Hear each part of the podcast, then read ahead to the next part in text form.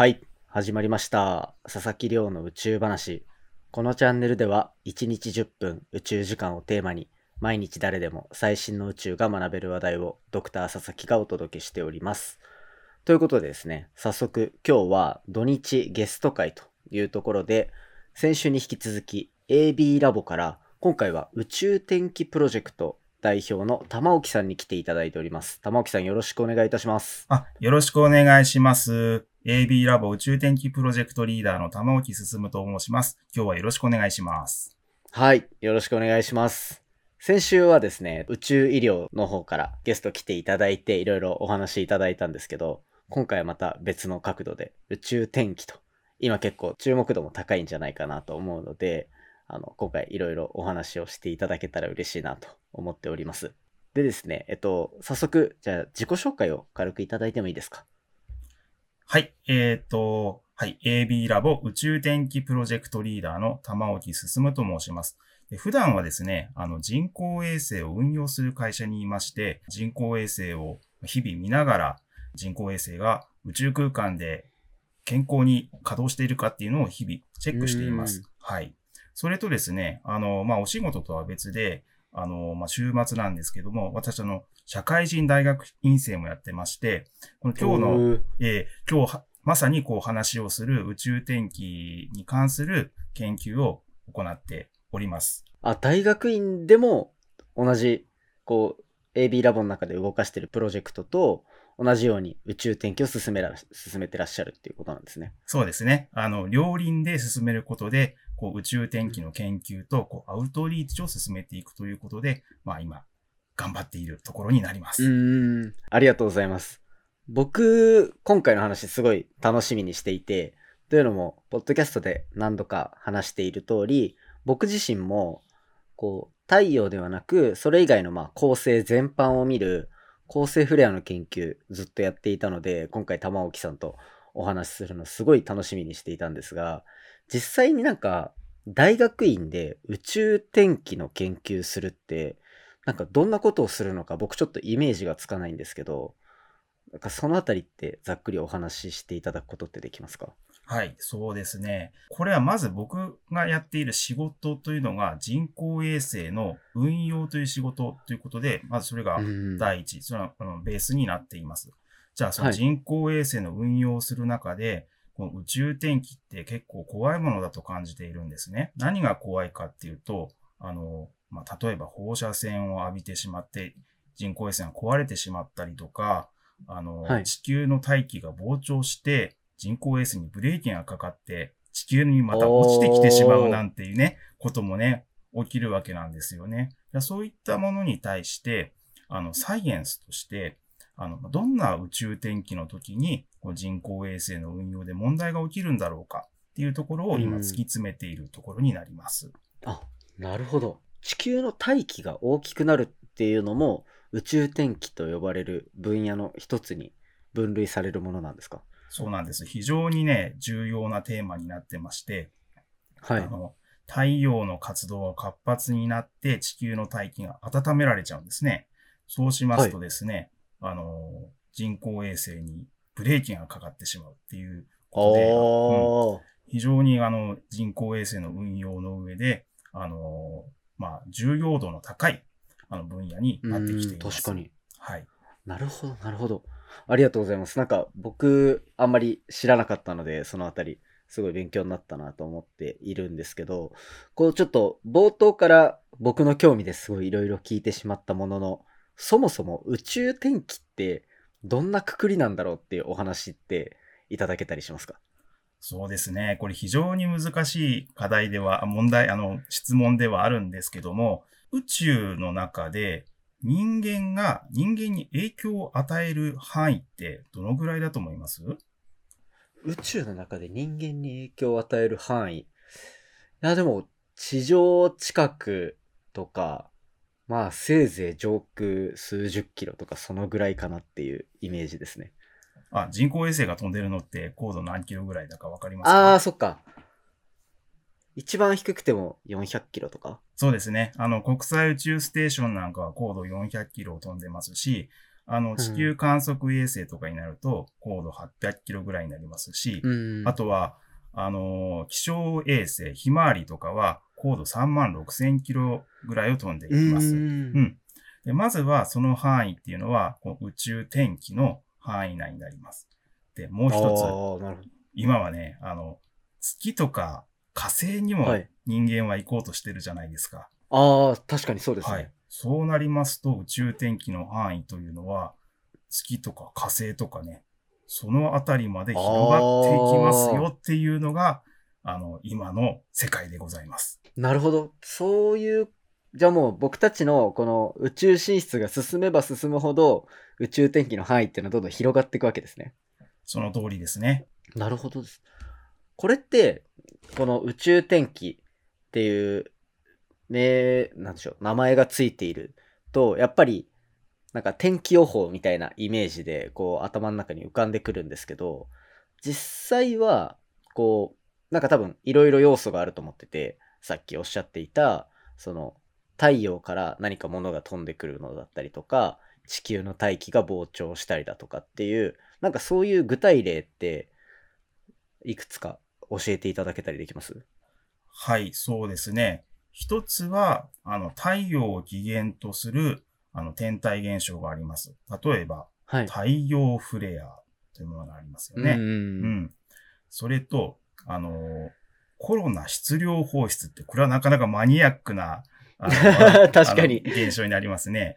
で、そういったものが、あの、地球の方に飛んできますと、地球の周りでは磁気嵐というあの現象が起きます。で、そういう時に私たち、あの、非常に美しいものを空に見るんですね。あの、何かって、オーロラですね。すねそうですね。で、そういった現象はすべてこう宇宙天気の、あの、まあ、私たちにこう、影響のある分野になってまいります。うんじゃあ、もうオーロラもそうだし、太陽フレアもそうだし、太陽の活動で熱せられた大気が増えるのも全て宇宙天気と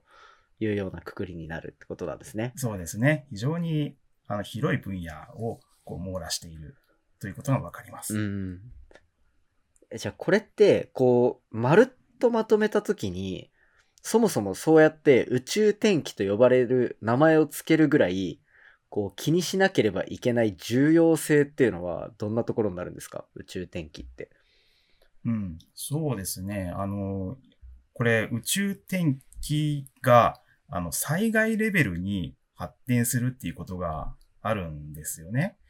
はい。でじゃあ災害レベルって何があるんだいっていうと、一つはうん人工衛星が壊れてしまうっていうのもあるし、あーあとは宇宙飛行士が被爆してしまう、放射線で被爆してしまうっていうものもあります。あとはですね、過去にはですね、あの、地上の発電所に、あ、地上の電、あ地上の電線かに異常な電流が流れましてね、地上でこう大停電が起きるっていう事象もありました。うんでこのように、あの、まあ、社会の様々なところにインパクトを与えてしまう自然現象というところで、宇宙天気というのは、あの、問題視されるものになります。うん。僕もその電線に異常電流が流れた話とかは結構研究の導入部分でさせていただいたりとか、だ結局はこう僕は恒星フレアの研究をしていて、これも太陽フレアって言って一部宇宙天気のとこに加わる部分だとは思うんですけど、他の恒星フレアとかを研究するモチベーションが何なのかっていう話をしたときに、最終的には私たちがこう生活を支えられている太陽っていう存在が、じゃあ私たちに危険を及ぼすぐらいの巨大な爆発を起こすのかとか、そういったところをこう解明していきたいっていうモチベーションで研究の話、こうどんどん発表とか進めていくので、そういったところでもやっぱ僕も宇宙天気という言葉は使わずとも結構研究の中で導入として話していたなっていうのを今すごい思い出してまして。あの、やはり、皆さん、こう、サイエンスをやっている方、この宇宙天気の、まあ、サイエンス部分をやっている方の最終的なターゲットというのは、こう我々に影響を及ぼす、この宇宙天気というものをいかに防ぐか、この被害、被害をいかに小さくするかっていうのが大きなモチベーションになっていると言えますよね。うんうん。確かに確かに。でもやっぱり、それだけこう僕たちの生活を脅かす可能性があるにもかかわらず、ちょっとまだ知名度としてはなかなか低いですよね。宇宙天気っていうワードが。残念ながらそうなんですよね。私、時々あの、講演とかさせていただくときに、必ず最初に、あの、宇宙天気ってご存知ですか？という質問をするんです。でそうしますとですね、教室に集まっている人の中で、知ってる人は、ほぼいませんね。ですよね。はい。宇宙好きの人が集まっても、まあ、3、4人いればいいくらいかなと思ってます。ええそうなんですね。僕、うんもう博士論文書くときに、一個京都大学の先生が書いた宇宙天気っていうもう、もうなものすごい分厚い辞書みたいな本を抱えて読み漁っていた時があったんで、僕の中では勝手にすごい宇宙天気っていうワードは浸透してるんですけど、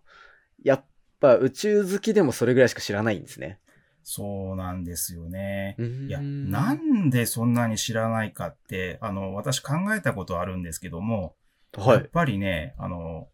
僕たち痛い目にあった経験がないっていうのがあるんですよね。はい。確じゃあ、あの、痛い目にあったのがいつかっていうと、に。まあ、一つは、あの、20年ぐらい前に、あの、大きな爆発があって、宇宙業界の人,、人たちは非常に痛い目を見たことがあるんですね。だけどあ、はい。それは宇宙業界の一部の人たちだけで、一般の人たちが影響を受けたっていうのは、もう100年以上前のことなんでうす。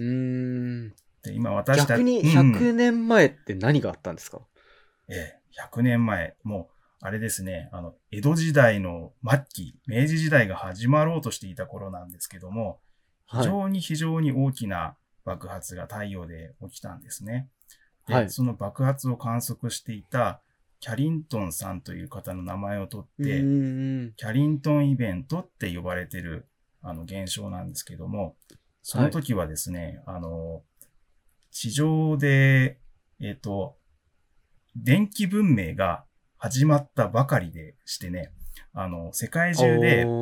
テレグラフと呼ばれる、あの、電信システムがこう広がっていった時期だったんです。当時もうあったんですね。そうです。いあの、いわゆる電報というやつですね。はい。で、それはあの、まあ、電線を、に、あの、こう、情報を、こう、電気を使って流していくというシステムだったんですけども、その電線に異常な電流が流れまして、電線から火花が散ったりとか、その、ええ電報の、まあ、電報局のところでですね、あの火災が発生したりというような現象がありました。そんなことあったんですね、実際に。で、その時はですね、あの、あまりにも強力な、あの、イベントだったもので、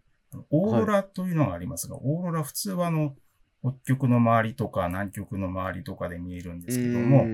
あの、かアメリカの南のカリブ海でもオーロラが見えたというぐらいの大きなイベントだったそうです。カリブ海でオーロラは、ものすごいロマンチックに聞こえますね。そうですね。バカンスをしながらオーロラが見えるという非常に、あの、贅沢なものですよね。確かに確かに。まあでも、そうですよね。今そんな規模のが起きたら、もう被害の総額なんて計算しきれるのかってぐらいの規模ですよね。そうですね。あの、私たち、こう、電気が止まっちゃうなんていうことをあんまり意識してませんけど、もし起きてしまったら、どうしましょうね、本当に。明日からどうやって生きていきましょうねって。本 本当見れないしね、ってね。いや、すごいな。じゃあもう、そうやって、100年以上前だから、痛い目にあった記憶すらももうほとんどなく、っていうところで、こう、認知度がいまいちな状況が続いているっていう感じになるのかな、というふうに考えられるんですけど、じゃあ、実際に宇宙天気プロジェクトっていうところ全体で何か盛り上げていこうってなった時は、やっぱり認知度を上げていくっていうのも一つ活動の軸になっていたりするんですか？そうですね。まずは、あの、皆さんに宇宙天気というものを知っていただくという、あの、うんことから始めないと、やはり、物事は進まないかなと思っています。うーん。確かに確かにそうですよね。で、これの、そういうアウトリーチ活動の一部がタイトルに書かせていただいてるんですけど、朝ドラ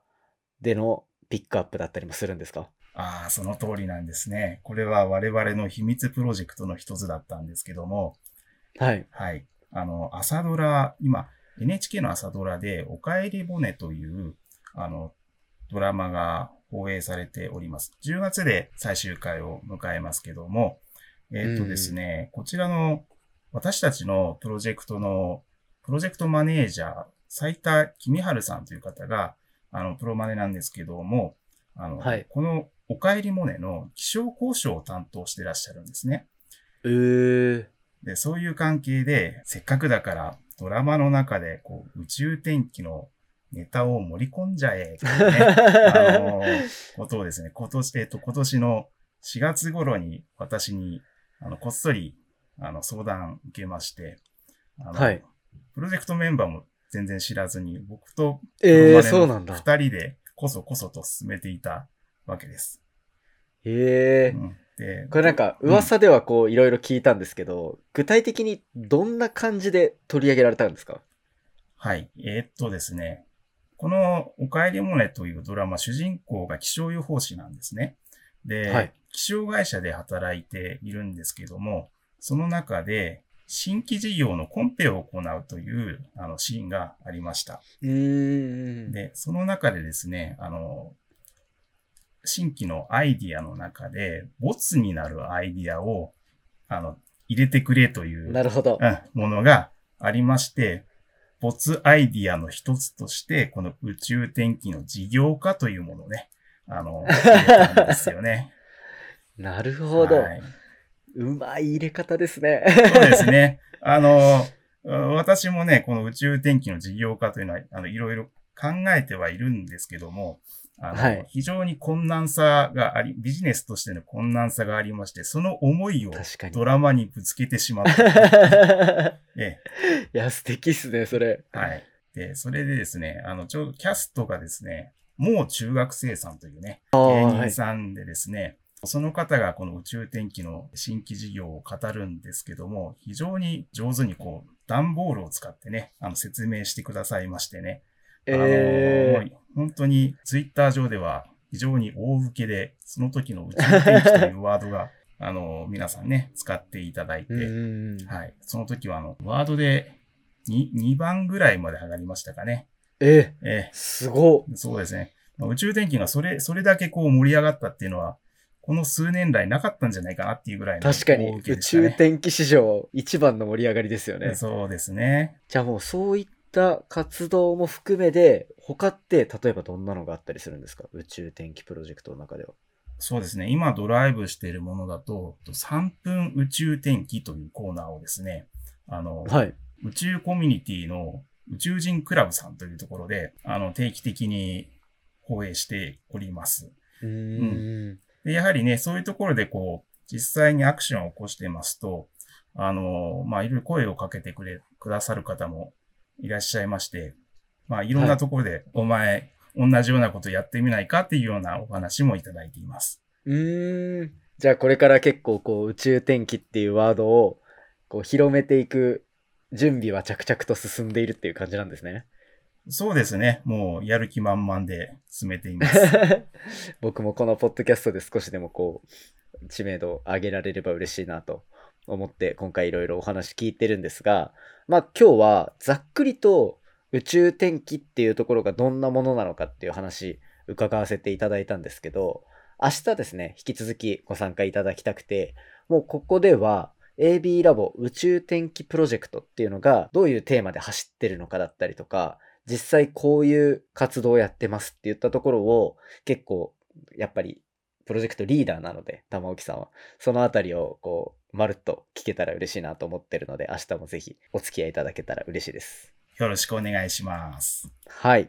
ということでですね今日は朝ドラでもピックアップされた宇宙天気って何っていう話題で AB ラボ宇宙天気プロジェクトリーダーの玉置さんに来ていただきました。玉置さん本日はどうもありがとうございます。どうもありがとうございます。今回の話も面白いなと思ったら、お手元のポッドキャストアプリでフォロー、サブスクライブよろしくお願いいたします。番組の感想や宇宙に関する質問については、Twitter のハッシュタグ宇宙話、宇宙が漢字で話がひらがなになってますので、じゃんじゃんつぶやいていただけたら嬉しいです。それでですね、えっと、AB ラボ宇宙天気プロジェクトの活動内容だったりが確認できるホームページの URL は概要欄に貼っておきますので、興味がある方は覗いてみていただけたら嬉しいです。それではまた明日お会いしましょう。さようなら。